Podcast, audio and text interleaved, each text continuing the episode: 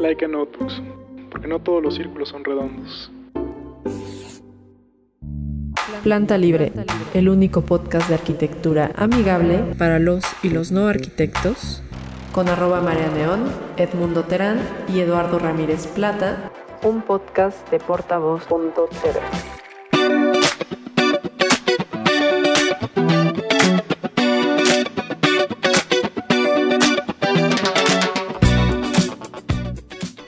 Hola amigos. Hola. Bienvenidos de vuelta a su podcast favorito para los y los no arquitectos, Planta Libre. Yo soy arroba María Neón. Yo soy Edmundo Terán. Y no dejen de escucharnos a través de Spotify, descargarnos también en iTunes, Google Podcast y pues nos pueden guardar en un MP3 si quieren en nuestra página de Lipsin. Resulta que ya cuando googleas Planta Libre somos el segundo resultado. El primero es de Wikipedia, le damos la oportunidad. Pero gracias a todos ustedes por escucharnos y pues, ¿qué creen? Dicho todo lo anterior. Dicho todo lo anterior. Qué rápido. eh, sí. Eduardo otra vez no está. Otra vez anda en el agua. Otra creo que después del 3 de mayo se la siguió. Yo también, ¿verdad? Sí. Como que nada más no, no, no 3 se nada más hizo una aparición breve para lo de Jorge y ya. Sí, Pero bueno, déjalo. tenemos a una persona muy especial con nosotros hoy. Además de todos nuestros invitados, porque siempre son muy especiales. Pero hemos hablado mucho de nuestros queridos aliados de Laika Notebooks. No dejen de visitar su página en www.laikanotebooks.com y está con nosotros el señor Laika Notebooks. Bienvenido, Víctor Volcán. ¿Cómo estás? Hola María Neón. Hola Edmundo. Ya tiene mucho que no nos escuchábamos, Sí. caray. ¿Hace cuánto, hace cuánto nos tiene que nos acompañas? Ya tiene una Fue, año. fue hace un año, ¿no? Más o menos, sí. sí. Qué bueno, qué Prox. bueno que estás con nosotros. Tenemos No, muchas un placer. sorpresas. Tenemos un muchas cosas placer. padres. Muchas noticias, Sí, sí. muchas noticias. Pero bueno, pues a todos ustedes que nos han estado preguntando y que nos dicen que incluso las fotografías que tomamos con los invitados cuando sale por ahí una laica, notebooks y demás. Entonces, hoy va a estar Víctor platicándonos de qué hay de nuevo en Laika, todo lo que ha pasado en este último año. Y, y vienen sorpresas buenas, ¿no? Ustedes han estado chambeando como locos. Sí, sí, sí, le ¿Cómo metimos durísimo el año pasado. Eh, en el abierto expusimos, en el abierto mexicano de diseño estuvimos exponiendo las colaboraciones que, que, vienen para este año. Ya las estamos desarrollando, están pues, a punto de salir todas a, la luz. Bueno, ya salieron a la luz más bien en producción. Y, la verdad es que toda la parte de, la, colaboraciones en Laika ha sido increíble, de verdad increíble. Eric León, Cancan, eh, Taller 24, todos traen cosas nuevas, eh, nuevas retículas, portadas, etcétera, que de alguna manera lo que tienen que hacer es repercutir ¿no? en esta parte del proceso creativo, tan, tan, tan importante para todas las personas que, que quieren las libretas, ¿no? que le tienen un cierto amor a las libretas. Claro, que además, eh, o sea, tampoco quiero que suene esto al mega comercial de 45 minutos de la Es que, ¿no? es que él está bien, ¿No? es que O el mundo siempre se preocupa por esa situación. Sí, porque Pero no, la o verdad- sea, realmente está, está aquí Víctor porque nos encantan las libretas que hacen, nos gusta mucho el trabajo que hacen y es algo que queremos compartir. Siempre invitamos a gente que queremos que los demás conozcan, ¿no? Y, y en el gremio y la, y la gente que nos escucha somos amantes del papel. Así Entonces, no se trata de, de hablar pues de una marca de libretas, sino realmente de, de darles la oportunidad de que conozcan qué es lo que hacen, qué hay detrás de todo este proceso, detrás de las colaboraciones y qué hay detrás de lo que tenemos realmente en la mano y que son muy bonitas, ¿no? Entonces, Fíjate que no sé si cuando vino Víctor la primera ocasión lo platiqué, pero eh, yo busqué esta alianza con, con Laika porque eh, pues vi el producto que tenían, como que la filosofía detrás de ello, que eran además muy accesibles con el costo, con muy amables con la forma en la que estaban comunicando. Y creo que siempre los arquitectos somos muy visuales. Entonces, eh, todo como que este mood que tiene Laika, a mí me parecía que iba muy bien con el que tenemos nosotros en el podcast. Entonces, eh, le mando un saludo enorme a Eda también, eh, que es la que hizo todo esto posible en realidad. Porque fue la primera persona con la que tuve contacto y que ha, y que ha sido este, extraordinaria con nosotros. Ustedes han sido muy, muy buenos con nosotros en función de que nos hemos apoyado mutuamente, de que siempre que hemos tenido algún evento con los chavos que nos están escuchando en la UNAM, ahora con, con el equipo de obra en obra, entonces siempre están pensando en nuestros escuchas. Y la verdad es que es bien difícil encontrar gente con cual colaborar así, ¿no? Entonces, efectivamente, como dice Edmundo, no se trata de hacer un comercial porque pues, no, no es ni siquiera la intención, pero sí creemos, y, y es un poquito lo que platicábamos la semana pasada con, con Sofía, eh, en estas marcas mexicanas que están haciendo un esfuerzo enorme por hacer una diferencia, por demostrar que algo que está bien hecho no tiene que ser excesivamente caro. Y que solamente reflexionando, haciendo la tarea de cómo mejorar los procesos, de buscar un papel que se use. Tú no lo contaste el programa pasado, ¿no? Porque el que hiciste con nosotros, si no lo han escuchado, escúchenlo, se llama Adictos al Papel. Y, y, precisamente tú nos contabas como todas estas pruebas que hicieron de que, eh, el tipo de papel, del gramaje, de cómo lo van a doblar, el suaje, los cortes, las medidas. Entonces, todo eso es un trabajo de, de años, ¿no? Que nos estás diciendo ahorita fuera del aire. Y que no te, digamos, lo que más me gusta de ustedes es que no se rinden. Lo, no se quedan como, por ejemplo, no quiero este, hablar de la competencia ni nada de eso, pero hemos hablado mucho de Moleskine. Y Moleskine es como un sistema ya probado y que no le mueven para Nada nada. más cambian la pasta. Y le ponen este Harry Potter o le ponen lo que sea. Ahí ¿no? me chocan. Ahí sí no le Bueno. Sí. Eh, o colores, pero es, o sea, llegaron a una fórmula probada y ya de ahí no le mueven. Y ustedes todo el tiempo están buscando innovar, arriesgar y proponer algo distinto y manteniendo los precios, ¿no? O sea, haciéndolo accesible para que todas las personas que quieran escribir, o sea, que quieran una experiencia agradable al momento de tomar sus notas, si quieren hacer la lista del súper o quieren hacer su tarea o quieren echar, o escriben sus poemas o echarse una obra de teatro y escribirla ahí el guion, o sea, no lo sé.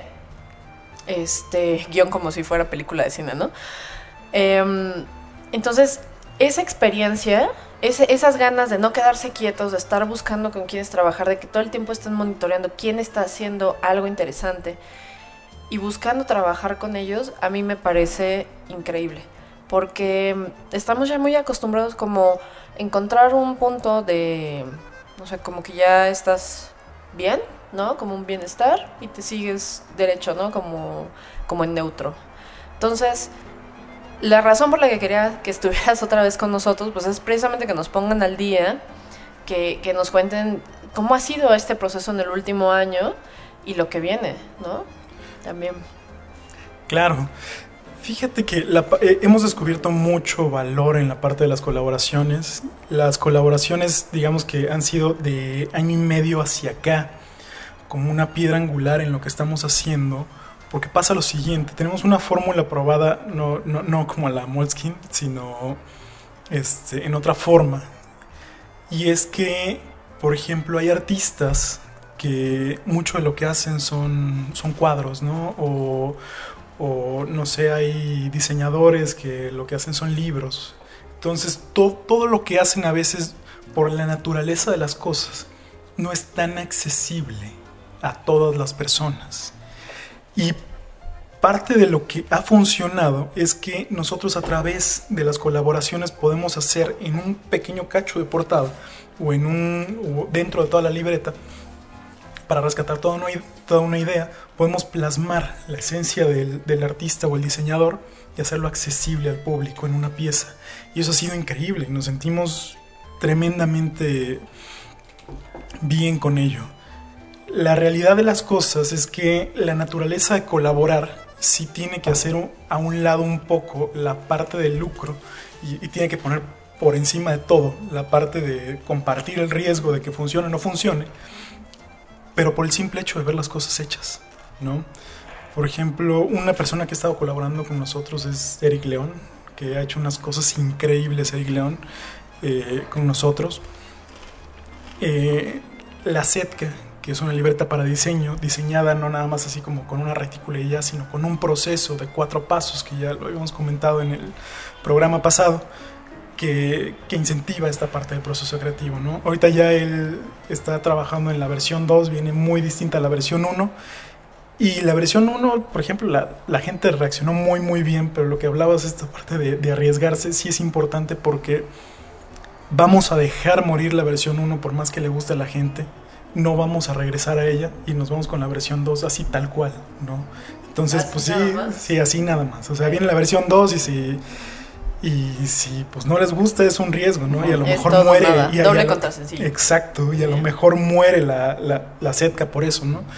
Pero si no hay este proceso de evolución, difícilmente puedes avanzar a nuevas cosas interesantes. Me hubieras dicho eso antes de que usara la mía, porque ya, ya la llené y ahorita es así como podría ser de colección y no lo sabía. No, no, pues Ah, es no hay de problema. colección cuando está usada. o sea, Exactamente, es justo, ¿no? Tiene más valor exactamente, cuando sí. tiene ahí tus Si algún día vale algo, algún Sí, croquis mío, sí. Sí, eso es algo que siempre he discutido, ¿no? O sea, hacemos las libretas para que la gente las use. Claro. Y este y así se deberían de hacer la mayoría de las cosas, siento, ¿no? Porque si, se- si de repente se atesoran, pues sí, se atesoran, está bonito de repente tener como una versión no usada de algo. Pero parte de lo que discuto con Oscar y Sofía y que los tres coincidimos y más bien esta parte de discutir es para enriquecer lo, lo que pensamos, ¿no? Es que nosotros hacemos la laica sencilla para que la gente no tenga miedo a usarla y que la libreta no tenga como una valoración en sí misma, sino hasta que la usas, ¿no? La libreta está diseñada para ser sencilla y que después de eso, después del uso que tú le das, entonces ya es tuya, ¿no?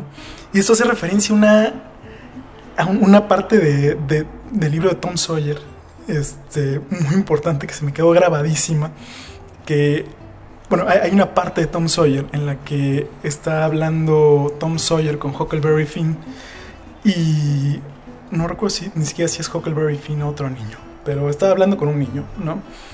Y él le dice, el niño le dice, bueno, pues te compro, él, él tiene como una garrapata o una piedra, no me acuerdo bien qué es. Y el niño dice, este, te compro tu garrapata. Y pues, Tom Sawyer le dice, no, porque es mi garrapata. ¿Y qué? Pero eso no vale nada. No, porque al momento de ser mía y al momento de yo cuidarla, o sea, ya como que Tiene mi espíritu, ¿no? Ya tiene mi esencia. Y justo es eso con las laicas, ¿no? O sea, es como hacemos libretas sencillas o hacemos objetos sencillos para que sea el- la persona a la que da- le, le da ese espíritu a través del uso, ¿no? Y pasa con muchos objetos. Y, y el, el hacer cosas tan básicas como eso, con pues, el simple afán de hacerlo bien hecho, con ciertos detalles bonitos, es, es padre. Pero el- la verdadera valoración viene hasta que metes, metes tu espíritu ahí, ¿no? Entonces, parte Hasta del que le espíritu. pones tu nombre. ¿no? Exacto, Sí, le pones claro. tu nombre o, o tus dibujos o, o tus golpes, ¿no? Así, Sí. to- todos los golpes que le das a la libreta. Ahí probablemente hay gente que no, no ha escuchado el, el episodio anterior. Quiero que nos platiques algo que a mí me, me fascinó, eh, que es la proporción de la libreta. Que muchas, pocas veces la cuestionamos, el, el ancho por el largo, cuánto mide. Y, Claro. y- y tiene una explicación bien padre. En tu caso, que además sirve para, pues luego para pantallar en una cena. Sí, exacto. Lo que pasa es que Edmundo no se la aprendió. No, sí me lo aprendí, A ver. por supuesto. Pero quiero, Nah. quiero que platique. No, no, hombre, me la sé de memoria. Desde Todo el ese día no mundo se me olvida. confunde esa proporción con la proporción áurea. La, la realidad es que no es la proporción áurea, es una proporción que no tiene un nombre particular, es una proporción a raíz de 2, que lo que hace es, la raíz de 2, dentro de todos los números que existen, es la única proporción largo por ancho que hace que cuando tú partes ese rectángulo que te da, este, pues no sé, tener eh, de base 1 y de largo 1 por raíz de 2, o sea, el tener como esa proporción de, de rectángulo, cuando lo partes en 2 por la mitad del el largo, la nueva, o sea, el nuevo rectángulo sigue conservando esa proporción. Y no importa cuántas veces lo hagas, Lo dobles Sí, o lo desdobles. Exacto, lo dobles o lo desdobles siempre va a tener la misma proporción. Y eso es fundamental porque eso te da un ahorro de papel increíble. Nosotros tuvimos que hacer, ahí como unos manejos medio extraños con el papel, pero al final llegamos como a lo más eficiente que podíamos hacer porque los papeles en México se venden en formato gringo, lo cual es pues, a mi parecer un pecado, ¿no? Pero bueno, o sea, se, se entiende por toda esta parte del libre comercio. Este tablo, tabloide. No, más bien los A2, A0, Son- A1, A2, A3, A4 es lo que nosotros usamos que optimiza la parte del papel. Es Mm. precisamente el tabloide, el Carta. el carta, Oficio. el oficio, que no tienen como razón de ser más que la costumbre. Y sí, o sea, que aparte la- numerales, ¿no? O sea, e- exacto. 21 punto no sé qué. Exacto. E- Esas cosas, no digo que sean dañinas, pero pues adaptarlas a optimización no es tan sencillo como algo tan natural como eso. Nos pusimos a investigar una vez por ociosos, esto se los cuento. Ay, Este, también porque eres de- matemático, ¿eh? que no lo hemos dicho esta vez, ¿no? O sea, no es casualidad que sea 1 por la raíz de 2 es igual Si a 1. usted no se había dado cuenta. 1.4142. Exacto, 1.4142, que Eh, raíz de 2, Edmundo. 1.4142. es correcto. Lo trae en una acordeón en su brazo. Hombre. No, no, no, pero es muy bonita la proporción. O sea, justo Haces eso me tus encantó, despieces así. cuando- No, no, no se puede porque pues, tienes, que, tienes que ocupar otras proporciones. Pero, eh, o sea, me encantó eso de que tienes una hoja, cuando la doblas a la mitad sigue teniendo la misma proporción, la misma relación ancho-largo. La vuelves a doblar a la mitad y sigue teniendo esa misma Sí. ¿No? Eso, eso no existe. O sea, no existe con, otro, con Claro. otra proporción. ¿no? Exacto. Y eso está increíble porque si tú rebasas tantito la libreta, o sea, si, si le das como un cierto margen al papel cuando, cuando estás a punto de trabajarlo, significa que cuando tú lo partes por la mitad, sí, a lo mejor ya, ya no conserva, por, por ese pequeño margen que, que ya le metiste, ya no conserva la relación de raíz de 2, pero, ¿cómo decirlo? O sea, tienes la garantía de que si lo partes a la mitad puedes hacer una libreta de la mitad de tamaño, con la misma proporción, ya, ya refinándola, ¿no? Y gastar el mínimo de papel. Ah, mira. Oye, si compro, una, o sea, si compro una Leica y luego le paso la cuchilla a la mitad, ya tengo dos. Podría decirse, pero las tendrías ahora como para abrirlos este, sobre el lomo, así como de las de detective, ¿no? Ok. Ajá. Este, así te quedaría, pero sí, por supuesto. Como las de las pistas de Blue, Exacto, ¿no? Exacto, exacto. ¿Te acuerdas? ¿No las viste? ¿Nunca No. viste? ¿No? No. A ver, cuenta. Pues era una caricatura. Bueno, como algo así, ¿no? Sí, era una, era una caricatura Era como, como- de recorte súper moderno el rollo, ¿no? Sí. O sea, era un tipito que se llama Steve. ¿Sí nunca viste las pistas de Blue? No. Bueno, pues, no. pues era un, Ajá. Blue era un perrito y tenía su amiga que se llama Magenta, que era, yo era fan de Magenta. Pero eh, pues él como que, o sea, como que había acertijos y él todo lo que encontraba, o sea, en- o sea, como que andaba ahí scouting, todo lo dibujaba en una libretita con una crayola. Ah, Y yo me volví obsesiva a imitarlo y dibujar con crayola muchísimo tiempo. Ok. Búscalo, de seguro ahí en Sí. YouTube. Oye, Víctor, ¿no, ¿no han experimentado o probado o tienen algún plan de algún, algún una pluma, este lápiz, No aún. o sea, algo que acompañe y que vaya No aún. eh, tenemos un socio comercial excelente para eso. Ahorita está trabajando en ponerle el nombre a la marca. No lo puedo mencionar ahorita porque no nos ha confirmado que es la marca final. Pero pues en alguna otra ocasión ya les diré cuál, cuál es la marca. Eh, no sé si recuerdan que se estaban haciendo unos lápices de madera por ahí de este, con la marca de Laika. Del otro lado tenía el taller que los estaba haciendo. Bueno, el taller ahora ya está haciendo este, un, un- una serie de lápices en sí a los que les va a poner la marca. Está por salir la marca y la verdad es que están increíbles. Están haciendo con, con varios bate- materiales, Valcromat, Salam y todo, todo, Órale, todo Salam. son residuos, además de todo. ¿no? Órale. O sea, todos son residuos. No es que estén usando... Sí, como la, ¿te acuerdas de las fantasías animadas? Sí, Que de pronto cortaban un árbol, estaba una Sí, máquina, abrazaba sí, el sí me árbol y lo pasaba como por un extractor y salía un lápiz. Exacto. Todo un árbol sí, sí, y salía un lápiz. Sí, exacto. Ahí nos estaban diciendo mucho, amigos. No, no Sí, ponemos atención. exacto. Y no hicimos caso. Entonces, No hicimos caso. ellos están trabajando con la merma de, de- de algunos, de algunos talleres, ¿no? Entonces, hasta donde yo sé, ahorita están trabajando con Valcromat y Salam. Y están Órale. a punto de salir, ya, ya les diré la, la marca que es. Están increíbles, lo- los van a sacar en colores y, sí. y, este, y distintos tipos de grafito. Bien- Ah, sí. Sí, sí, sí. Bueno, nosotros en- fuera del aire tenemos unas preguntas que, que me mandaron por Instagram, ahorita las vamos a contestar también. Pero antes eh, de entrar al aire estábamos platicando de las espirales de los cuadernos. Y venía como, yo les preguntaba como realmente la gente necesita los cuadernos con espiral porque no lo entendía, porque para mí es muy fácil que se rompa la hoja en los espirales. O sea, cuando estás en la escuela y todo eso. Cuando yo era niña, muy niña, teníamos que forrar los cuadernos. Y los que eran riquillos ya compraban el cuaderno, esa marca, ya no me acuerdo cómo se llama, que ya venían con colores. ¿Se acuerdan ustedes? Sí. Y, te, y compraban esta bolsita nada más para vestir, como encamisar el, el cuadernito. Pero mis papás siempre compraban de esos de espiral de 5 pesos. Porque, pues, o sea, te pegan un chorro, ¿no? O sea, como llevas como 14 materias y mis hermanos igual. Pero yo odiaba que era ponerle el papel lustre y el plástico este cristal. Sí, de una cristal. Que al principio, si eras novato, que te pasó en primero de primaria, sacabas tu cuaderno y brrr, se llevaba toda la portada. Se pegaba. Se pegaba. el- Después aprendí a usar la técnica del talco. sí, sí, nunca lo usaste. No. Porque mi papá sí compró, o sea, mi papá siempre ha sido muy práctico. Y era como de 5 metros en la parisina y órale, todos a forrar, ¿no? En domingo. El domingo, Puta. exacto, tal cual. ¡Uy, qué lindo! Y entonces, este, pues usábamos el talco y todo eso. Entonces yo, de alguna forma, odié mucho los cuadernitos de espiral. Y después, en quinto de primaria, mi historia de la vida, nos pidieron cosidos para evitar que arrancaras hojas y las numeráramos Ah, y todas claro. esas cosas. Y ahí me, ahí me enamoré de los cuadernos cosidos. Entonces, Víctor nos está explicando ahorita fuera del aire y quisiera como que explicara con el auditorio la importancia de la espiral en los cuadernos, porque tiene que ver con el papel, y las formas de cosido que hay también para los cuadernos.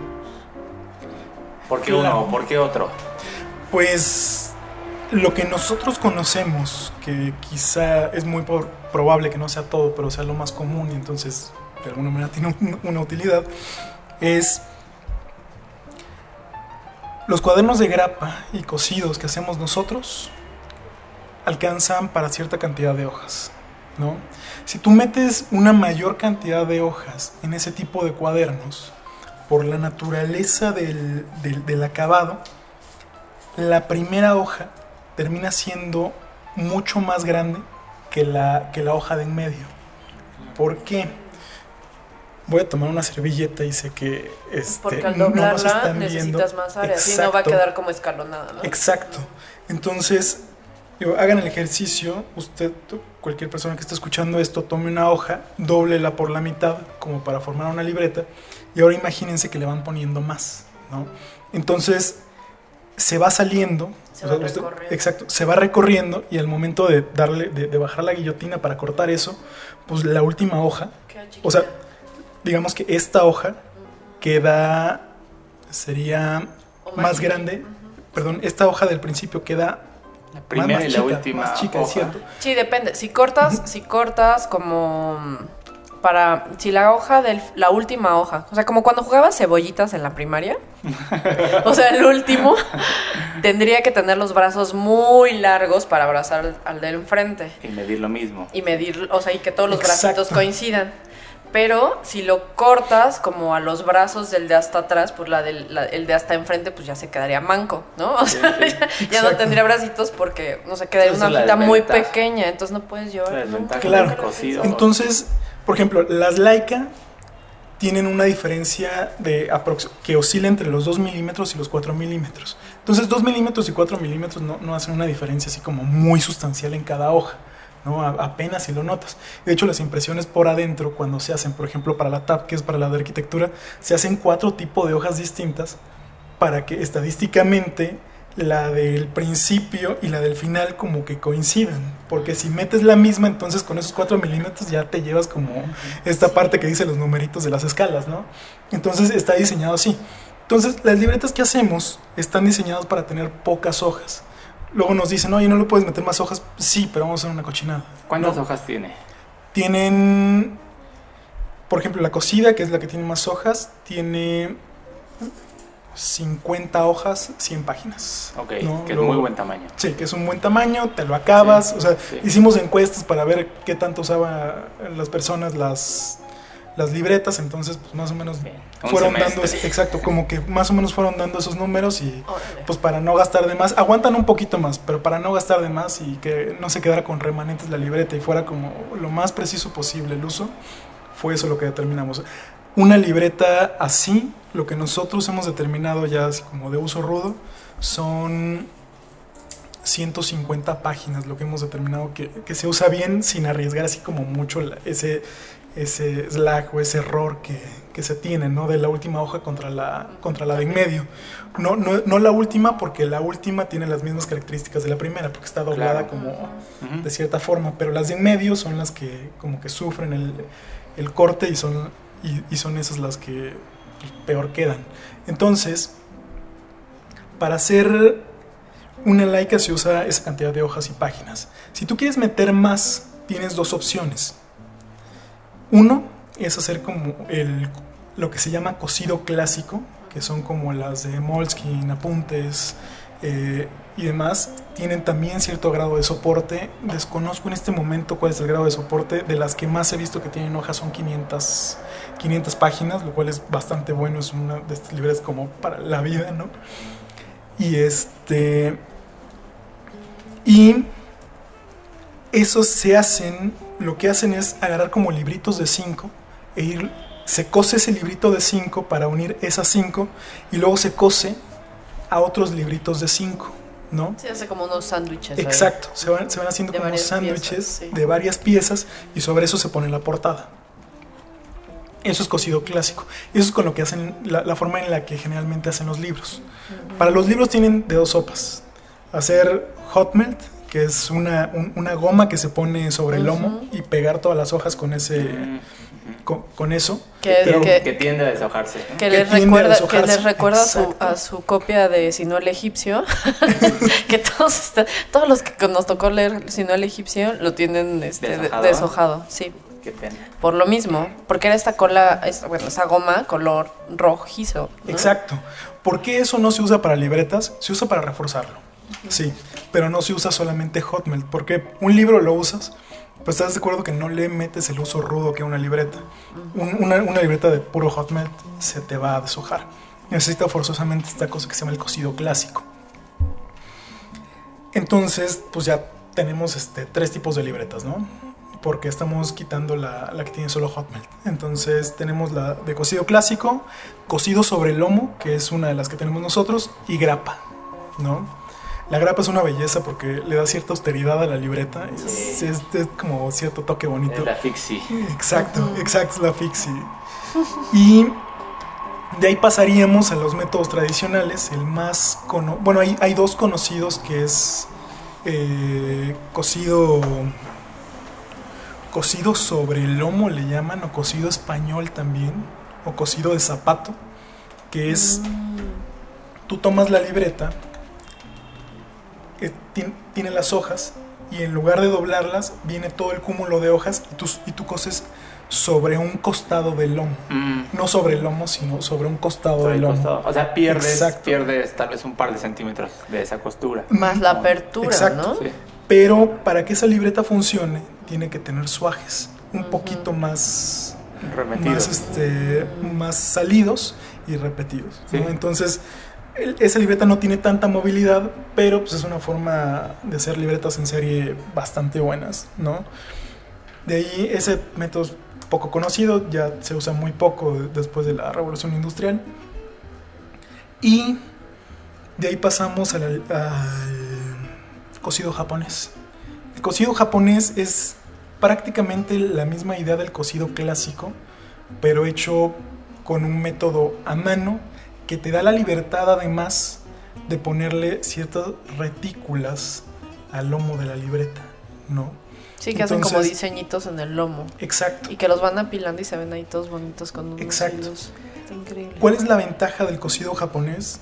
Que ninguna, ninguna otra libreta te va a dar el grado de apertura que el cocido japonés, por el diseño que, que tiene de cocido, ¿no? Entonces cuando tú abres una libreta de lomo, de, de lomo cuadrado y, y cocida, que era la que ya hemos, la que ya hemos hablado, el, el cocido clásico, cuando tú la abres, la apertura de esa libreta va a depender de si el lomo está exhibido o no. Si el lomo no está exhibido, difícilmente vas a poder abrir la libreta completa. Porque además en el cocido clásico le ponen una capa como de goma y Exacto. cuando la abres demasiado empieza como a tronarlo. Exacto. porque el asunto con la goma, bueno, yo no es que sea experta en libretas, pero me gustan mucho y les pongo atención. Pero lo que he notado es de que sí, la goma funciona muy bien y cuando está en calor, pues ahí lo amarra y, y apelmaza. Pero de pronto ya cuando se enfría y con el movimiento, pues esto a veces es como un silicón. O sea, si tú pones un silicón en una parte donde está articulada, pues el silicón como que fragua y- y se queda en una forma, pero conforme lo empiezas a mover, pues se va soltando, se va aflojando, Claro. se va despegando. Entonces, por eso a veces sucede que quizás las hojas no se desprenden, pero lo que se desprende es la portada y el lomo, Claro. ¿no? Hay, hay métodos también justo de, de cosido a mano que van muy ligados al cosido clásico y no tanto al cosido japonés que te dan esa libertad porque la libreta está cosida y reforzada a mano con sobre ese lomo, digamos, y, po- y ponen el lomo y te da bastante, bastante apertura. No te da la apertura perfecta, porque para la apertura perfecta tienes que tener el lomo exhibido, o, al menos eso es lo que te dicen como los libros de, de encuadernación, ¿no? Entonces, algunos de lo que, de, o sea, un- unos de los libreteros, digamos, que hacen esto muy bien es apuntes, ¿no? Y digo, sí, para, para que esto no parezca un comercial de like, o sea, sin miedo a nada, mencionamos quienes más están haciendo cosas padres. Apuntes está haciendo este tipo de cosidos y, le queda increíble, la verdad. Eh, de ahí pasaríamos, bueno, ya mencionado el cosido japonés y esta vertiente eh, poco extraña, porque la verdad es que no la he entendido muy bien, eh, de cosido clásico, pero a mano, que se refuerza a mano sin el hot melt, pasaríamos a la espiral. ¿No? Y lo dejé a lo último porque valdría la pena la explicación, porque todo el mundo odia generalmente la espiral. Pero hay cosas muy padres hechas con, con libretas de espiral. La ventaja de la espiral, sobre todo, es la cantidad de hojas que puedes meter. ¿no? Puedes meter una cantidad muy, muy grande de hojas. O sea, como que no hay límite. Lo que Pues depende es que nada más haces ¿no? gorda la Exacto. Sí, que, Sí. que te fabriquen la espiral de alguna manera. Sí.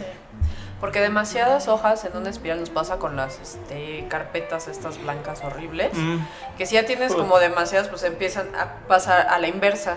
O sea, se empiezan como a recorrer y empiezan a agarrar como más del, del diámetro de la espiral. Exacto. ¿no? Exacto. Son Sí. incontrolables.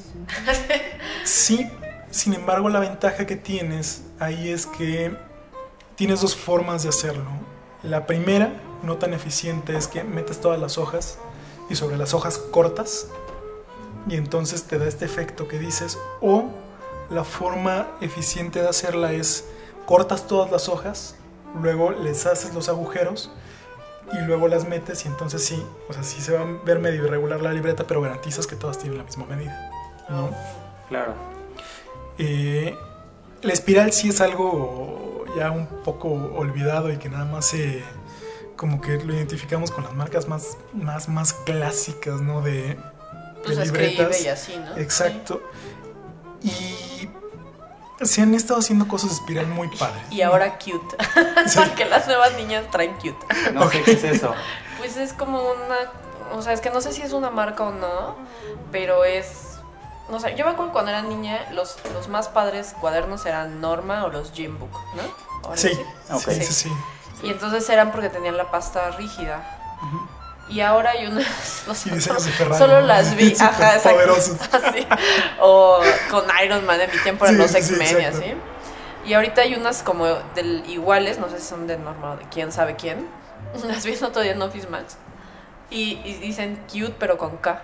Como Ok. Ki o como K-I-U-T. Entonces todo es como super girly, ¿sabes? Como Ok, sí. fairies y princesas y cosas así, y brillantina. Entonces, pues ya. Ok. o sea, pero yo ya no compro cuadernos de espiral. O sea, se ve que el mercado, evidentemente, pues, son los niños. Sí, ¿no? claro, el mercado de la Claro. espiral es muy, es muy escolar, ¿no? Sí. Sí. Sin embargo, déjenme decirle una, una cosa. Hay dos tipos de espiral. Y está la espiral que, bueno, tres tipos si, si nos ponemos como exigentes. Está la espiral que todos odiamos, que tenían, que tenían las libretas feas de cuando íbamos a la escuela y que tenían por ahí como un alambrito que siempre Ah, les sí. sobraba y te cortaba Ah, Sí, así sí, horrible. O con lo que alguien echaba como la bachata, ¿no? Así como... Sí, sí, sí, sí. Es- esos alambres son, son horribles, que eran unos alambres plateados sí, y, que, sí. y que eran como un gusanito. Es un ¿no? gusano. Es claro. como un gusano, una, un, Pues un espiral. resorte. es una espiral. Exacto, es como Como una un espiral tal cual. De ahí vienen... Iba a trolear a Víctor así de... eh, y esta viene de la raíz de cuando los egipcios pensaron de... bueno, ya. Perdón.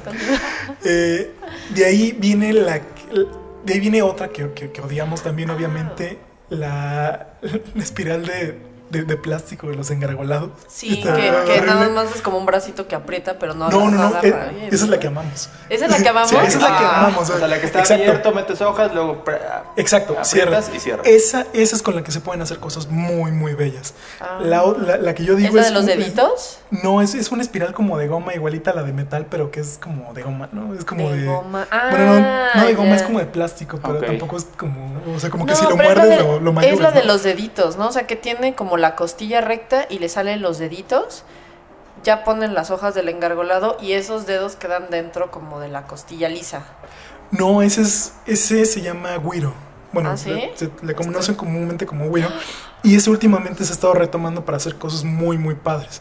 Hay una marca francesa de libretas que se llama Calepino, que está haciendo cosas con ese guiro. Nosotros, o sea, pro- pronto también vamos a hacer cosas con ese guiro. Y, y- y hay varias marcas que ya también están haciendo cosas con guiro. Este, que es esta pues, extraña de espiral que viene como abierta. Tú le metes las hojas y luego se cierran Ajá. con eso, o sea, por los acabados que tienen esos, o sea, en el mercado, Y que tiene un excedente, ¿no? Porque Exacto. se mete como en la costillita. sí, y, y ese excedente, con ese excedente no puedes hacer nada, porque tienes que seleccionar el, el, el guiro del tamaño a cuántas hojas quieres meter. Entonces el, el excedente eh, o el que tanto se apriete va en función de qué tantas hojas le metas. Pero a la vez también, al momento de seleccionar la- el, el diámetro del guiro, tú puedes hacer que no haya tanto excedente, ¿no? Entonces ahí tienes que jugar como con esas Y proporciones. ese excedente no tiene que ver, o sea, a mí se me ocurriría por lógica, o sea, como mi sentido común me diría que ese excedente es, o sea, es un poco como los estribos, bueno, más o menos. Que tú piensas como ese excedente es en caso de que esté trabajando porque la costilla esta va a estar trabajando, ¿no? Entonces me refiero a que con el peso de las hojas, con el movimiento, entonces Claro. si tú dejas como muy poco, muy poco margen de esos deditos en la costilla lisa, pues se puede abrir y se pueden salir las hojas. Entonces no sé si ese excedente es para que aunque se mueva y estén abriendo y cerrando no se vaya a botar. Claro. ¿no? Eh, sé, sí, yo me imagino. Sí, sí, sí. Depende mucho, pero hay como un punto óptimo generalmente para, para ese Y eso a- es apretado. ¿no? Sería más como física, ¿no? Entonces, Ah, este, eh, eh, hermanos menores de la matemática. No, no es cierto. Ah, No, no es cierto. No, no es cierto. Chavos Este, mis chavos, exacto. Mis Es que, chavos, los es que en realidad el programa sí es un comercial para la ciencia. Exacto, mis chavos, los físicos. Bueno, no, Uy. no, o ingeniería, ¿no? Pero, pero no. Son mis chalanes. Sí, sí. No, es broma. Este, Es que, te- es que tenemos el equivalente a Thanos aquí. Porque así son los matemáticos. ¿no? sí, sí, no. El Pura Thanos de las libretas. el Thanos. El Thanos. El Thanos. No, sí nos va- Bueno. ¿Vas a abrir una libreta? No, iba, a hablar de la ¿qué espiral que sí nos caía bien. ¿Cuál es la que yo estaba Es, es el güiro. Ah, Es- Esa espiral que nos cae bien es el güiro. Y con eso se están haciendo cosas muy, muy, muy interesantes en libretas. Insisto, Calepino, esta marca francesa de libretas, está haciendo cosas muy, muy padres. Y varias marcas más, ¿no? Y la ventaja que te da el güiro es que, pues, si le metes 500 hojas, nadie te va a decir nada, ¿no? O sea, Ok. pues, no sé. Este. Y con eso finalizaría este pequeño recopilado de, de- de- de los tipos de encuadernación más usados en libreta, ¿no? Todo lo demás sí se podrían catalogar como cosas extrañas. Pero, pues, digo, retomando esta analogía que tenía carreón sobre los libros, de que los libros no, no tienen por qué ser este, un- una forma rectangular con unas hojas encajadas, sino que un libro tiene la, o sea, debe tener la capacidad de comunicar y entonces abstrae esta idea del libro y dice que entonces el libro no se puede este, engl- englobar solo en ese, en ese punto, pues es que decimos, bueno, pues también de- debe haber nuevas formas de hacer libretas, ¿no? Entonces, a lo mejor una libreta, no sé, ni siquiera tendría que tener un lomo, ¿no? Eh, Retomando Ah. esta idea. Entonces, a lo mejor una libreta podría ser un cúmulo de papeles. Como un biombo. Exacto, acomodado de, de cierta Mm, forma, o ok. un biombo, o cierto cúmulo de suajes. Se podría abstraer las características de las libretas y, y- y- y hacer un nuevo tipo de libretas, ¿no? Entonces, eso estaría interesante. Está y eso es algo que creo que la humanidad tiene la, la- la obligación de explorar, ¿no? Se han abstraído tan, tantas cosas que, pues, abstraer las características las características de algo tan esencial como una libreta no, es- no, no sería algo tan, tan, tan increíble. Sí, o sí, sí. descabellado, ¿no? Se ha abstraído el arte, se han abstraído los objetos matemáticos, ¿no? Antes se pensaba, digo, y dando un ejemplo, antes se pensaba que los vectores, por ejemplo, cuando vemos vectores son unas flechitas, ¿no? Y así se Sí, sí. empezaron. Y luego la, la- la gran característica del siglo XIX en matemáticas fue que se como que se sustrajo las Ajá. características principales de los vectores y entonces dijeron que vectores pueden ser más cosas y ¿Y te acuerdas cuando hacías polígonos de vectores y ya, uh, ya te. Ay, qué jóvenes éramos. Entonces, y de ahí viene también, digamos, el eslogan de Laika de no todos los círculos son redondos, es haciendo referencia a esto, ¿no? O sea, no, no, no tienes por qué encajar en una, ca- en, en una forma, algo que tiene muchas más características que la forma, ¿no? Entonces, estaría interesante explorar nuevas formas de hacer libretas, ya sea con suajes, con... no lo sé. Claro, porque Pero- el objetivo es guardar la memoria de lo que. Exacto. ¿no? O sea, ese es el objetivo. Ahora, no significa tener el. el- Ahí Sí, está, es que, es que- el- sí, lo que pasa güiro. es, no, lo ¿No? que pasa es que hubo un No, malentendido. ya- sí es cierto, hay unos Ya. que se me olvidaron que Ese me es el acabo de... de, de que- Ese es, el, es el que yo, ese es el que yo dije que odiaba. De es trabajo este. de equipo de secundaria. Exacto, ¿No? exacto, Sí, exacto. Sí, sí, sí. sí. Exacto. En el que te mandan a hacer de, ya engargólate el reporte Sí, sí. y así, ese. A ese Sí, me es refería yo. Plástico, Un plástico muy quebradizo. Ajá, como, no sabe ser como un... Es- pues yo creo que fue la primera generación de, de engargolados, ¿no? Sí, los clásicos. Sí. Porque este es el otro que tú decías. Ahí vamos a buscar unas Exacto, fotos. la- la- las espirales de, de... Office Max. Ese es el Exacto, la- las espirales estas que son como de plástico, pero aguadito. Sí. Ajá, Ese que se exacto. mastica. Como feo. Sí, como, sí, no sé, como raro. Pero ya busqué Calepino y sí están bien padres sus espirales. Sí, sí, están increíbles. Lo que hace Calepino sí está bien chido, la verdad. Sí. Ay, ya vieron las espirales de Calpino. Calepino. Yo sí bueno, estaba enamorada. acabamos Y de dar las... son cobres.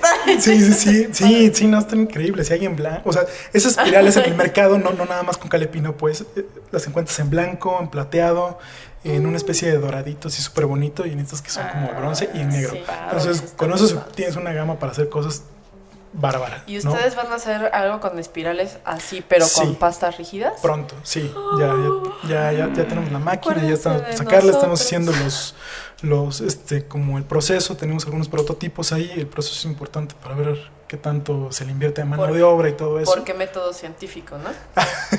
es que se Bueno, nota sí, es que muchísimo. Estamos sí. súper ñoños, la verdad, sí. Sí, está bien, Y, está padre. y- y la otra parte que siento que la libreta tiene que tener última, o sea, últimamente pensándolo es esta parte de sustentabilidad, digamos, ¿no? O sea, si el mundo forzosamente, y- bueno, ya lo sabemos, debemos migrar a eso pronto, todos los productores de cualquier cosa que se haga, se tiene que migrar a la, sus- a la sustentabilidad. Entonces, creo que, digo, no nada más Laika, sino muchas marcas mexicanas están haciendo el esfuerzo de ya usar en la libreta todo lo que se tenga que usar y hacer empaques que no sean innecesarios, ¿no? Entonces, a lo mejor si, no sé, si se va a hacer una caja, la caja tiene que tener cierta utilidad que la justifique post a, a- a la apertura de a la apertura de la misma, ¿no? Claro. No sí, sé, que no nada más lo quites y la deseches. Exacto, entonces a lo mejor nosotros hemos estado dándole vueltas a la cabeza con eso y se pueden hacer cosas muy, muy, muy interesantes. Poner, poner información dentro de la caja o cosas interactivas post apertura de la caja o simplemente poner un empaque sencillo como es el cintillo. ¿no? El cintillo que nosotros usamos pues, se pone y pues así al menos no, no le metemos cajita, ¿no? Sí, es que luego también alguien se puede preguntar como, bueno, pues no le pongan caja nunca y ya. Pero imagínense amigos, o sea, cuando hay una producción de, voy a decir, mil piezas y las tienes que mandar a, yo no sé a dónde, pero Claro. lejos. Entonces el problema es de que, ok, tú quizás la mandas con un gran cintillo, todas juntas y les echas la bendición. Pero el- el- la, la persona, el transportista, o sea, pasa como por muchas manos en la paquetería y no son personas precisamente delicadas, ¿no? Y no es porque sean mala onda de, ay, voy a destruir tu producto, no, el asunto es de que todo el tiempo están ahí y pasan tantas cosas que no le ponen el cuidado. Entonces, pues su libreta debe de llegar impecable, ¿no? Para que ustedes, este, pues ustedes la destruyan como quieran. Entonces, la verdad es que el embalaje sí es un tema, porque a veces cuestionas de UTA, es que quisiera comprar esto y piensas en el embalaje y todo lo que significa. Incluso a veces puede ser como la cajita de cartón lo más sencillo, pero le tienen que poner más que este cinta canela Claro. y ya ahí ya valió gorro. Entonces, sí es un reto como bien interesante para las empresas que están trabajando ahorita en cómo van a resolver estos problemas de embalaje de una forma mucho más sustentable. Pero en general ustedes lo hacen bastante bien, digo. Sí, sí. Siempre que nos han mandado, por ejemplo, a nosotros, eh, pues llegan, sí, igual en papel, ¿no? Y, y- y en perfectas condiciones. Claro, sí, un- una forma de, de, de envolver sin tanto, pues, no sé, como que sin tanta culpa es buscar cartones y papeles reciclados y esos usarlos y siempre, lo, lo que insisto es que tenemos que cambiar un poquito la forma de hacer las cosas y es que a veces los métodos, por ejemplo, del diseño de la imagen es que tú ves la imagen y luego seleccionas este, el papel, ¿no? Para, para hacer cualquier tipo de producto, cualquier tipo de empaque. Y parte de lo que te dicen algunos libros sobre economía circular, por ejemplo, es que tienes que cambiar ese chip y paradigma a qué tengo que pueda funcionar y sobre eso hago las cosas, ¿no? Entonces, no sé, un diseñador de repente te va a decir, pues yo jamás voy a, trabajar con papel revolución porque estás así como, "Uh, pues, no es, no es chido, ¿no? Y cuando lo que tienes que hacer es que, bueno, pues ya con las características del papel revolución, que ya está reciclado como unas cuatro o cinco veces y que ya está cu- cuando vas al- a, los kilos de papel reciclado ya ni te lo reciben porque ya está bien sucio supuestamente, porque por ya tantas veces que se recicló, lo cual está chido Sí. también este, sobre ese tipo de materiales, o sea, como que so- sobre el feito, digamos, tienes que ver las características que lo hacen bello y sobre eso sacar algo, o sea, como em- em- embellecerlo, ¿no? Claro. Y eso vale mucho, mucho, mucho, mucho, mucho. Entonces, este tema de incorporar nuevos procesos de embalaje, de uso, enfocados a, a sustentabilidad y esta parte de economía circular, que es una idea, la, verdad, de lo más genial, es trabajar para que, que lo, lo que antes veías feo se haga bonito porque es lo que hay, ni modo. Te tocó vivirlo y es lo que hay. Y sobre eso tienes que trabajar, sobre ese marco tienes que trabajar. Entonces, siento que sí es una obligación de, de todo, de todos los que estemos haciendo libretas o productos de, de papel ir, ir viendo, migrando a ese tipo de cosas, ¿no? La, la, parte de los papeles reciclados es una parte bien, bien, bien interesante. Mencionando algunas cosas rápido, eh, hay papeles, por ejemplo, que se reciclan. Bueno, el, el- el papel reciclado, no todos los papeles reciclados son iguales, porque hay algunos que están hechos con cierto tipo de fibras y otros que están hechos con otro tipo de fibras, ¿no? Las fibras que te sirven, o sea, sí, sí existen, por ejemplo, papeles reciclados que sirven para dibujo y hay otros que no.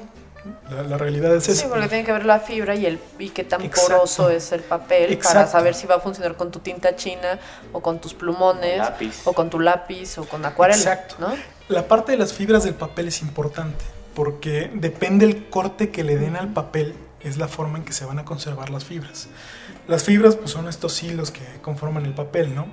Y esto también alguna vez estuve trabajando en un negocio de sábanas y por eso me aprendí esta parte de las fibras. Sí, es como, súper ñoño, como un, como pero- un telar, como Exacto. woven, ¿no? Ajá. Exacto, pero les va a gustar. O sea, ¿cuáles son las, las sábanas más resistentes de todas? Las que están hechas de algodón egipcio. Así es. Y la diferencia del De algodón 500 egipcio hilos. no es tanto los hilos. Yo, yo pensaba que eran los hilos y no. Porque tú puedes meter la trenzado. cantidad de hilos. Y él así de cuenta, ¿qué? cuenta. No, ver, ni, siquiera es la ni siquiera es el trenzado. Es el tamaño de la fibra. Por ejemplo, no sé. O sea, del el- cabo. exacto. El, el- el algodón egipcio, cuando tú lo partes, la fibra más grande, pues ha de ser, pues, no sé, de unos 10, 15 centímetros. Y un algodón normal, pues ha de ser como de unos 5 a 7 ese tamaño de la fibra, porque pues es, o sea, esas pequeñas fibras microscópicas, este nivel de, de, de ancho, De pues, cabello, sí, sí. Son las que se entrelazan y hacen como el hilito delgadito que, que Claro. conocemos, ¿no? Que, que nosotros pensamos que esa es la fibra, no. Ese hilito delgadito está conformado por, por un montón de fibras. Entonces, en Egipto, por ejemplo, se da que, que pues la fibra es más grande, así como en el Amazonas los, mosqui- los mosquitos son más grandes y los sapos son más grandes y hay pirañas y pues bueno, hay cosas más grandes en el Amazonas por ser del Amazonas. A Egipto le tocó el algodón. Entonces, el algodón egipcio tiene fibras más grandes. Entonces, lo que le da cierta finura, digamos, y, y resistencia a las sábanas del algodón egipcio no es la cantidad de hilos, sino el tamaño de esa fibra. Entonces, lo mismo pasa con el papel.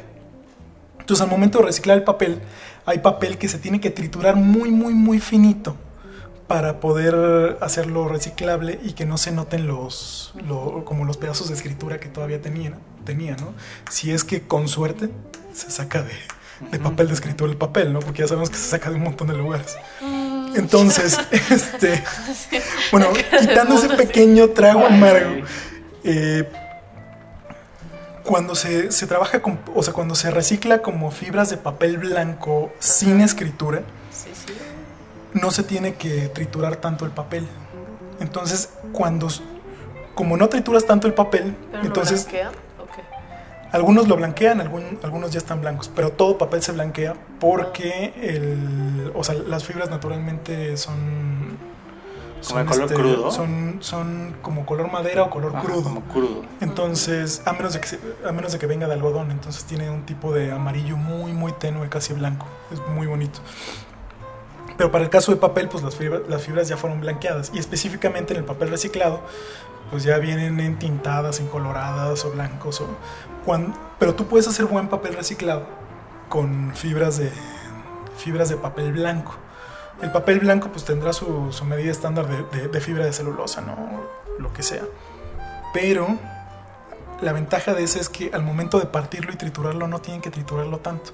Entonces cuando lo meten a agua, todavía sigue conservando cierto tamaño la fibra y entonces te sirve para más cosas y no, es tan- y no se hace tan poroso y no se hace tan sucio y no libera tanta basurita que se atora en tu Sí, pluma fuente súper fina, ¿no? Claro. Entonces sí se puede hacer. Aquí en México no hay molinos que hagan eso. Pero pues ojalá un día los haya, ¿no? Pero de que se puede hacer Sí, papel reciclado. sí, vamos a hacer fino, nuestro molino. Exacto. De que se puede hacer Sí. papel reciclado fino, se puede hacer reciclado fino. Órale. Y además, si tienes esa característica y lo mezclas, por ejemplo, con 30% algodón, entonces te va a dar un, acabado todavía más fino, ¿no? Entonces, que se pueden hacer cosas increíbles con, con lo reciclado, se puede. Que se vale, ¿no? O sea, decir, bueno, este, no sé, es eh, 80%, 70% eh, papel reciclado y 30% o 20% algodón. A mí no me parece que sea gravísimo, porque dices, ok, o sea, hay como calidades y estándares de qué tan fino debe ser el papel, porque tú dices, bueno, si voy a estar utilizando algo para pluma fuente, pues es molestísimo que tengas que estarla limpiando o que se estropee, porque esas fibras que van soltando este, como pelucita, por decir Sí. así, se van atorando o que te pasan los plumones también, ¿no? Si le pasas el plumón Ay. y se queda ahí pegado y ya lo tienes que retirar y demás. Entonces, yo creo que sigue siendo como una opción sumamente efectiva, pero que puede ayudar a que sea mucho más de, de mucho de mejor calidad el papel. Claro. Y otra Edmundo cosa. está enamorado. O sea, debería ser su cara así Es que nos de. encanta el papel. Sí, qué claro. Y pocas veces tenemos sí. acceso a este tipo de información, a. Claro. O sea, yo no he escuchado lo de las fibras. Por ejemplo, y, y se puede hacer papel casero muy padre. O sea, hay, Sí. hay unos cursos, creo que en doméstica. Es que sabes que iba a ser así. la broma de entonces mi papel que he hecho como cuando ciernes este la gravilla o algo así, Sí. ¿sabes? O bueno, cernir como este en un colador y harina. Eh, cuando yo era chiquita, pues hacías como todas tus hojas, las ibas mojando y hacías un cierto proceso y hacías tu propio papel reciclado en donde le hacías tu cartita a tu mamá el 10 de mayo, ¿no? Mm. Entonces ahorita ya hay como también sistemas de fabricar tu papel reciclado como muy efectivas, o sea, ya es de, Sí. de muy buena calidad. Y aparte no necesita, un- uno pensaría que se necesita así como mucha química para hacer papel, ¿no? Pero no, o sea, la, la química aquí sirve sí para estudiar el papel, pero como ya a escalas muy específicas y decir, pues es que va a tener tanto de grano y la separación de los de las fibras va a tener tanto en promedio y con eso, o sea, para eso te va a servir la química. Para hacer cosas caseras no lo necesitas. Y la verdad es que, o sea, tú te metes a YouTube y vas a encontrar un montón de formas de hacer papel casero. Y si lo buscas, si, si tienes acceso a, digo, ponerlo en inglés obviamente, pero si tienes acceso a, no sé, poner o buscar en japonés, no lo he hecho, pero, o sea, sí lo he hecho por ocioso, pero, pero, pues le pones en el traductor de Google Sí, y así lo lanzas y, y, y de alguna razón te da este algún resultado. Y ves el video y más o menos intuyes ahí. De verdad hay muchas formas de hacer papel increíble en casa. Y no sé, por ejemplo, hay papel de arroz. Yo no conocí eso hasta hace cuatro años. Ujú. Y lo que hacen es pues, prácticamente poner. Hay, hay técnicas que ponen el arroz a remojar y luego con esa pasta la mezclan con algodón y con celulosa y con eso hacen papel. O hay otras formas de. Pues muelen el, el arroz así como está y luego lo mezclan y por un procesito ahí como que luego hace que pues, se, se esponja el papel. O sea, hay un montón de formas de hacer papel y pues lo que siempre dices es, pues sí, pero queda feo, ¿no? Este, queda feo porque tiene esta estructura rugosa y ni siquiera puedes usar nada. No, o sea, esos, esos mismos videos te dicen... Para Sí, lo que te permite, ¿no? eh, sí, pero Sí. aparte esos mismos videos te dicen cómo evitar eso. Ah. Lo único que necesitas es una, es una malla más, este, más fina y, y, y una superprensa. Una superprensa que sí, a lo mejor te salen unos, pues, no sé, 8 mil, 6 mil pesos. comprarte un gato hidráulico y, a- y adaptarlo todo, pero de que se puede, se puede. ¿No? Sí, porque Entonces- también si lo quieren prensar así con sus bracitos de... Con unos libros. Exacto, sí, exacto, con unos libros. con la mesa del con el baldor y con el... Sí, Sí, pues Sí, no, les no, va a no va a quedar ser- ni parejito, de hecho. pero, pero hay un montón de formas de hacer papel Ah. casero y, y está muy padre. Lo hemos probado. Pasándolo por el Ahí- ahí coche. ¿no? Sí. Exacto. Le pones unos este, ladrillitos y, Y ya. que pasas encima. Sí, se puede. O bueno, aunque quede disparejo y chueco, el- o sea, en lugar de estar comprando estos papelitos para envolver regalos y todo eso, Ah, haces tu papel padre. reciclado Y envuelve. y envuelves y eso le da textura y le da personalidad. Claro, definitivamente. Ahí el tema es, intuitivamente tú dices, pues sí, pero cuando se doble se van a romper. No, para eso hace dos mil años inventamos los suajes, ¿no? Entonces, justo le pasas un suaje a todo eso y ya con eso, Ya con eso ya queda do- doblado. Da así sus esgrimazos acá de, a ver, chavos, pónganse las El pilas. suaje. Ya casi nos vamos a tener Pero, que ir, tenemos preguntas, preguntas. sí. Sí. ¿Tú tenías una? Pero comienza. vamos. Bueno, alguien preguntó. No voy a leer todas, amigos, perdónenos. Ah, ¿Por qué no? Porque Sí. ya no nos da A tiempo. ver. Es que está bien interesante el tema, ya no. Siempre hay mucho. Pero, pero Víctor va a estar aquí en otras ocasiones, ya verán. Sí, perfecto. Aquí vamos a estar. Porque Eda como que dijo, y, y tienes que invitar a Oscar, porque Oscar no Sí. ha platicado con nosotros, a él no Sí, lo sí. conocemos. Ok. Oscar Si tú estás pronto. escuchando, Oscar, Sí. tienes que venir, porque aparte él, es, él no es matemático, No, él es actuario. actuario, ¿no? Actuario. Ok, Muy bien. Bueno, primero vamos por la pregunta fácil, una de las fáciles, que es que saquen la agenda 2020. Esa pregunta está interesante. ¿eh? No hemos o sea, nos preguntan por qué no sacan agendas. Porque el día que la, el día que la saquemos, vamos a hacer algo con lo que nos sintamos conformes. No nos vamos a sentir conformes si sacamos algo con números en el que una vez que pase un día, entonces ya va a ser incómodo. Ya caducó. Que, exacto, ya caducó ese día y entonces o lo dejas sin utilizar o te saltas un día para atrás y entonces tienes que hacer la cuenta de que, bueno, voy un día atrasado, ¿no? O no lo usas. El- Estamos tratando de ingeniar un método que lo que haga es que sea cómodo llevar la cuenta de los días, así como en una agenda normal, pero que si se te pasa un día, no pase nada, ¿no? Entonces usas el siguiente y entonces ese día, ese día se perdió y nada más pones un cuadrito, un recuadro ahí chiquito de que pues el, no sé, el 21 de marzo se perdió, o el 22 de marzo se perdió y tú te fuiste del 21 al 23, punto. Entonces es por eso que es, es por eso que, que, no hemos sacado una agenda. Yo, pensé Yo espero. Que ya están pensando en el diseño y que si tenía que ver con el número pi y la razón de... Pues sí, definitivamente También. trataremos de sacarlo en, en sí. proporción de raíz de 2. Y yo espero que para 2020 sí, ya tengamos una agenda y, y, pueda salir con ese método, ¿no? Pero sí hay que ingeniar bien, bien, bien ese método. Muy bien, ahí está tu respuesta, Sofía NCS. Y Ariel Christ pregunta, ¿podrían migrar las Laika a Paraguay? ¿Podríamos ser intermediarios? ¿Qué pasa? Es que mira... Piden nos, Laika en Paraguay. Nos han preguntado en varias ocasiones, porque también ahorita voy a tratar de encontrar el nombre de la persona que también nos escribió de Colombia. Es que nos, nos preguntan mucho sobre cómo, cómo, cómo pueden de otros países conseguir Laika. Entonces, digo, ellos específicamente quieren tener como, no claro. sé a qué se refiera, o sea, me imagino que quieren distribuir, a eso se refieren tal vez, pero este, en muchos otros casos nos han preguntado cómo pueden obtenerlas si viven en otros países. Porque nosotros les, les, hacemos un hincapié en que nosotros no las vendemos. Ustedes claro. son nuestros amigos y como pueden ver es apasionante hablar de libretas y de papel y de escritura y de mis sistemas y la verdad es que pues platicar con Victoria es muy rico y muy a gusto porque sabes un montón de cosas también. Entonces, pero hasta ahí, ¿no? Es un poco como Jacinto, Jacinto Mezcalero que está hoy con nosotros como siempre, que tampoco es que Edmundo que distribuya no. o que yo... al guachicol. que le das al guachicol. o sea, más bien simplemente pues están aquí, ¿no? Entonces, pues bueno, esa es la pregunta. Para los amigos de la más allá, Nike más allá de, de fronteras. Sí. Eh, sí, pronto vamos a encontrar distribuidores en cada uno de esos puntos. Parte de lo que estamos haciendo es cada vez los fletes se hacen impagables, los envíos se, están haciendo más impagables. Y pues tampoco es que vendamos joyería, ¿no? Como para poder integrarlo en el costo y que nadie se dé cuenta. Además de que eso, además de que eso es falso, pues tampoco es que se pueda hacer tan fácil.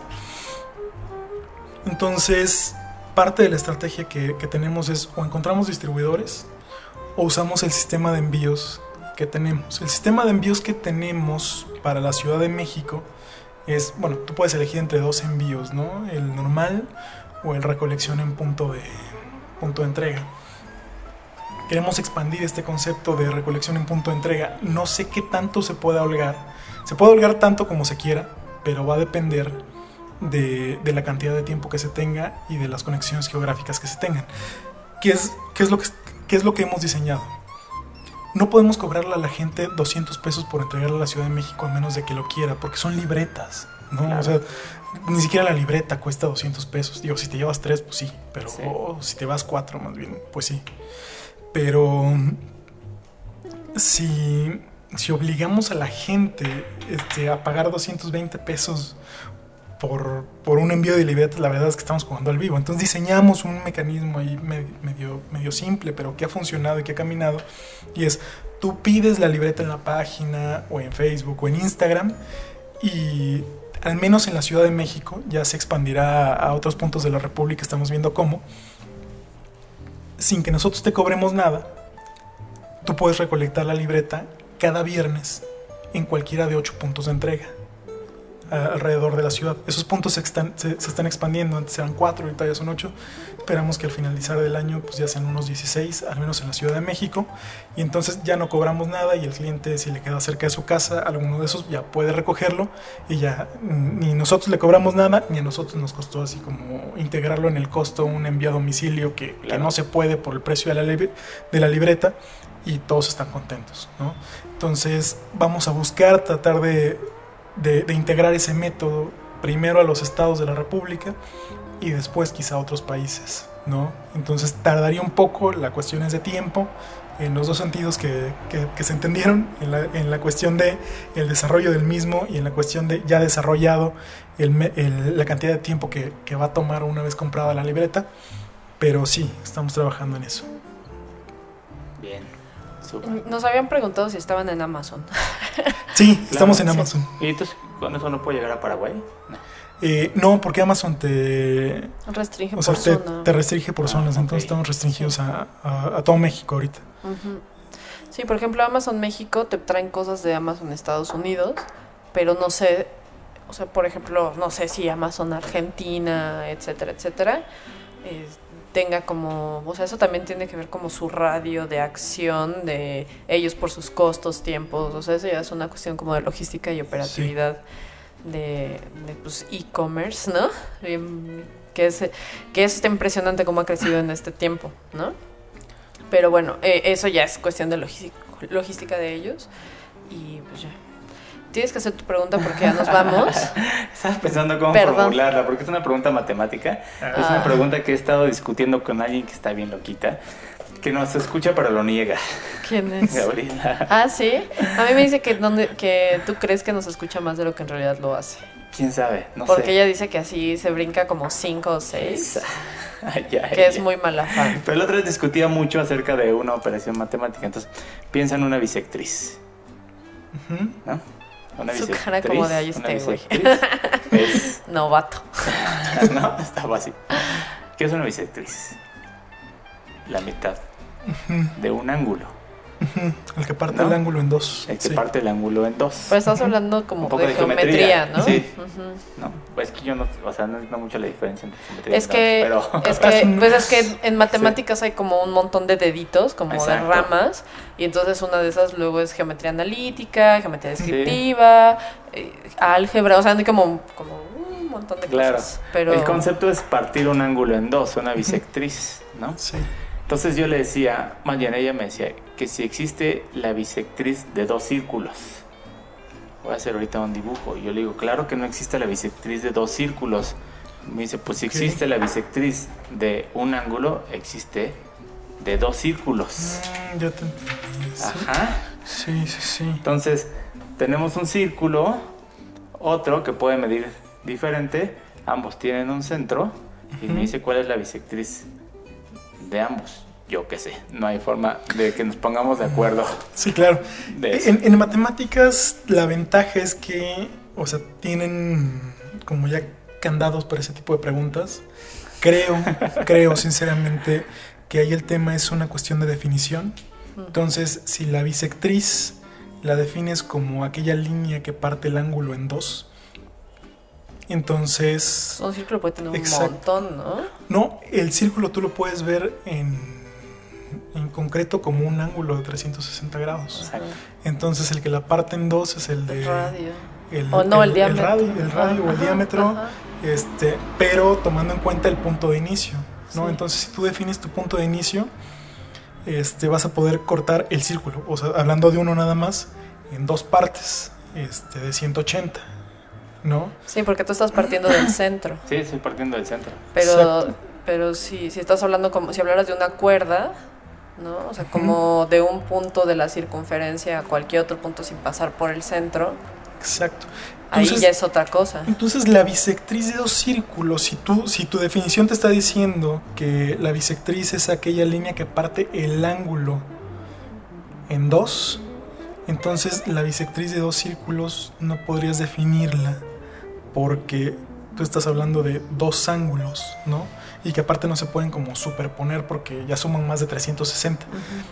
Digo, a lo mejor sí, con- definiendo otro tipo de operación extraña, pero, pero sí, o sea, como te dicen que son dos círculos, la bisectriz de dos círculos, pues como que ya te, te rompe esta noción de la, de, de la definición de inicio, ¿no? A lo mejor lo puedes utilizar para un círculo o cualquier tipo de semicírculo, pero no para dos círculos. Entonces sí, creo que tienes razón, el mundo no, no existe. Exacto, no, no existe. Pero no me cree. Ok, sí. Bueno. Son qué padre las matemáticas. Sí, sí, sí. Ah, Hay un libro ahí que creo que a los arquitectos les podría gustar por esta parte de la geometría. Se llama Dos o tres trazos de Silvestre Cárdenas Rubio. Es un profesor de matemáticas. El libro lo consigues ahí en la Facultad de Ciencias con tu, con tu credencial de la UNAM, te sale a la mitad de precio. Y es un libro que habla sobre todo eso. ¿De O quién? sea, Silvestre Cárdenas Rubio. Lo vamos a postar ahí en la Sí. página para que lo vean. Y ese libro trae todo. Por ejemplo, no sé si... eh, cuando tú cruzas, no sé si habían escuchado de esto, cuando tú, cuando tú cruzas todas las bisectrices de, de un triángulo, Ujú, todas ellas coinciden en un punto. ujú. Sí. Entonces eso está interesante. Es como el punto de dirías, gravedad, el centro de gravedad. es no recuerdo si es el centro de gravedad porque tú tienes la bisectriz la hay, hay tres líneas importantes ¿no? que parten cada pieza del, del, de- del triángulo en, en dos la bisectriz la media creo no me acuerdo bien ahorita porque no traigo tan tan frescos lo- la- las definiciones pero es- esos tres tipos de línea cuando tú las cruzas te dan un o sea cada, un, cada una de esas tres tipos de línea el triángulo tiene tres y cuando tú cruzas esas tres, cada una, o sea, esos tres tipos coinciden en un, en un En, punto. en un punto. En un punto. Y cuando tú juntas esas tres, a la vez las tres obviamente te dan un, un- un triángulo. Y ese Claro. triángulo tiene como cierto significado también en matemáticas. Entonces está muy, muy, muy interesante. Y ese libro empieza, o sea, las primeras siete páginas son de eso. Y es como de 50 páginas. O sea, tiene un montón de cosas interesantes. Y problemas para, pues, entrenar la cabeza un rato. Está, está muy padre. Está padre. Para que luego no digan de, ay, no sé qué leer porque quiero este, proyectar mejor. Y pues ahí está, chavos, aprendan geometría primero, antes que nada. No, y en la parte de geometría hay mon- un montón de cosas Sí. interesantes. Por ejemplo, no sé si, si las personas que están escuchando esto podrían investigar sobre la botella de Klein, que es una estructura en cuatro dimensiones que cuando tú la ves reflejada en tres dimensiones tiene una cosa interesante ahí, pero no se logra ver bien en tres dimensiones y nunca la vas a ver bien en tres dimensiones porque pertenece a la cuarta. La, la banda de Mobius, que es una banda que, que es cerrada, pero que es de un solo lado. No sé si han escuchado de eso. No. Es una banda este, cerrada. Imagínense una, una tira de papel. Ujú. Tú la unes Sí. y te da como un cilindro, ¿no? Una especie de cilindro. liga. una liga. Como una Tiene donita. un lado, un lado que es el de adentro y otro lado que es el de afuera. Sí, sí. La banda de Mobius es una banda Ajá, así, pero que tiene un solo lado. ¿Cómo se construye? Lo único que haces es como, en lugar de conectar los, los dos pedazos de, de papel, digamos así, normal, uno lo doblas al Ajá. otro lado, lo conectas y entonces ya con eso tienes un Como solo los lado. Exacto. Oh.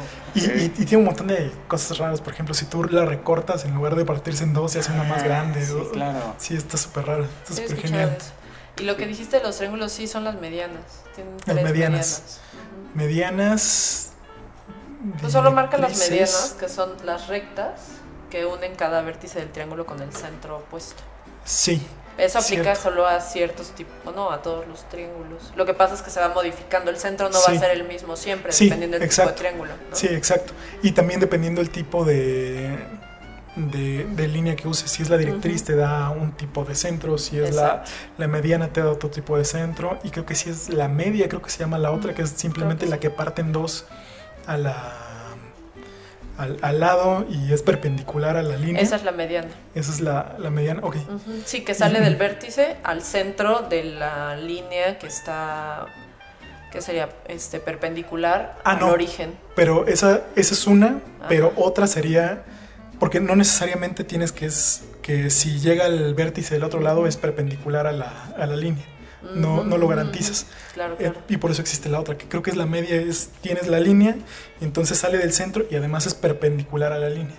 Y si juntas esas tres, bueno, si juntas tres, este, tres del mismo tipo de cada lado, entonces te da otro centro. O sea, está interesante. está- Sí, la, tiene ge- un montón la de- geometría es fa- fantástica. Sí. Eran de mis materias favoritas de siempre. Sí, yo, te- yo tengo una historia bien chistosa con geometría. Digo, yo, yo este, tomé dibujo técnico de la secundaria y luego constructivo y la, la, la, la.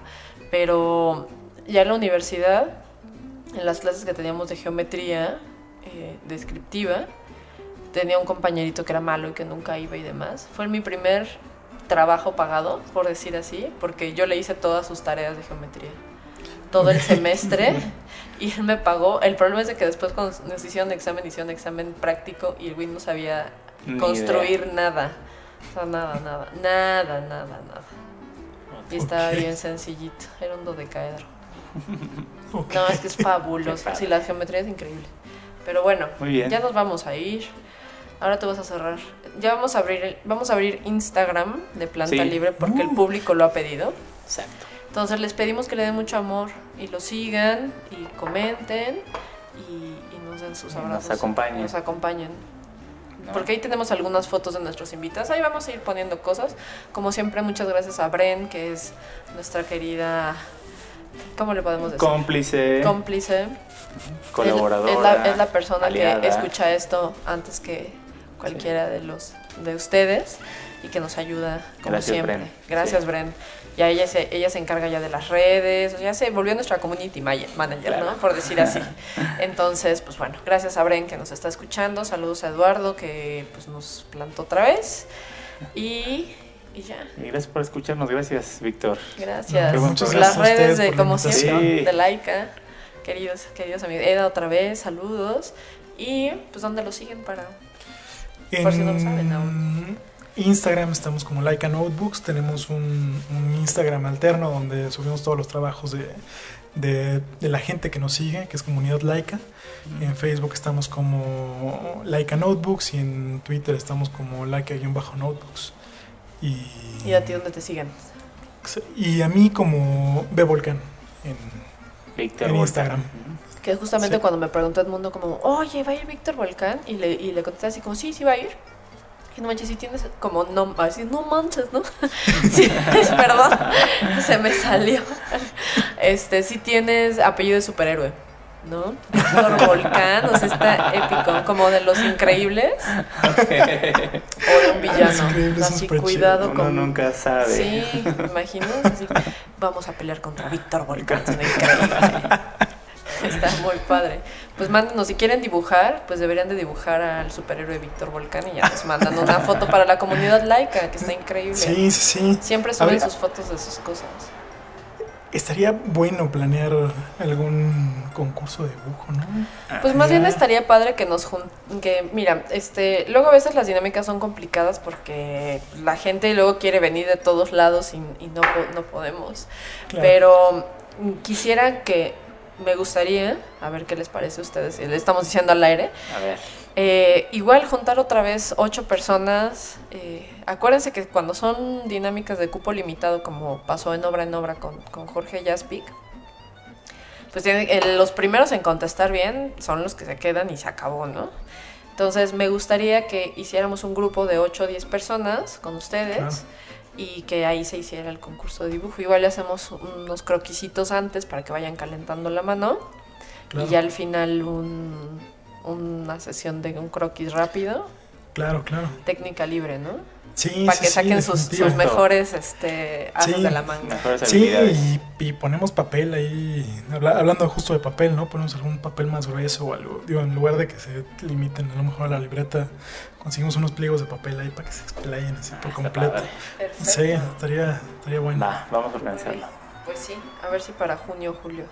Tienen que estar pendientes, tienen que seguirnos en todas nuestras redes, porque luego las dinámicas nos vamos brincando, ¿no? A veces es en este, Twitter, a veces en Facebook, a veces las decimos aquí al aire, entonces pues no dejen de estar al pendiente. Y gracias a todos, porque la verdad es que tenemos unos escuchas bien lindos. Siempre nos mandan muchos mensajes, nos mandan muchas este, sugerencias y todas las tenemos en cuenta, solo tengan paciencia.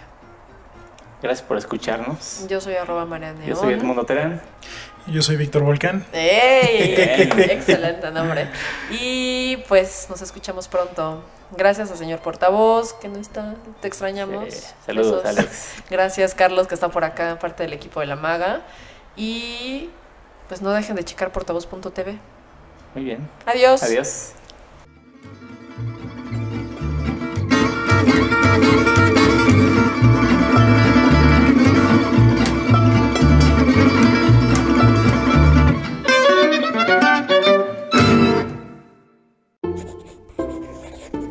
like a notebook, porque no todos los círculos son redondos.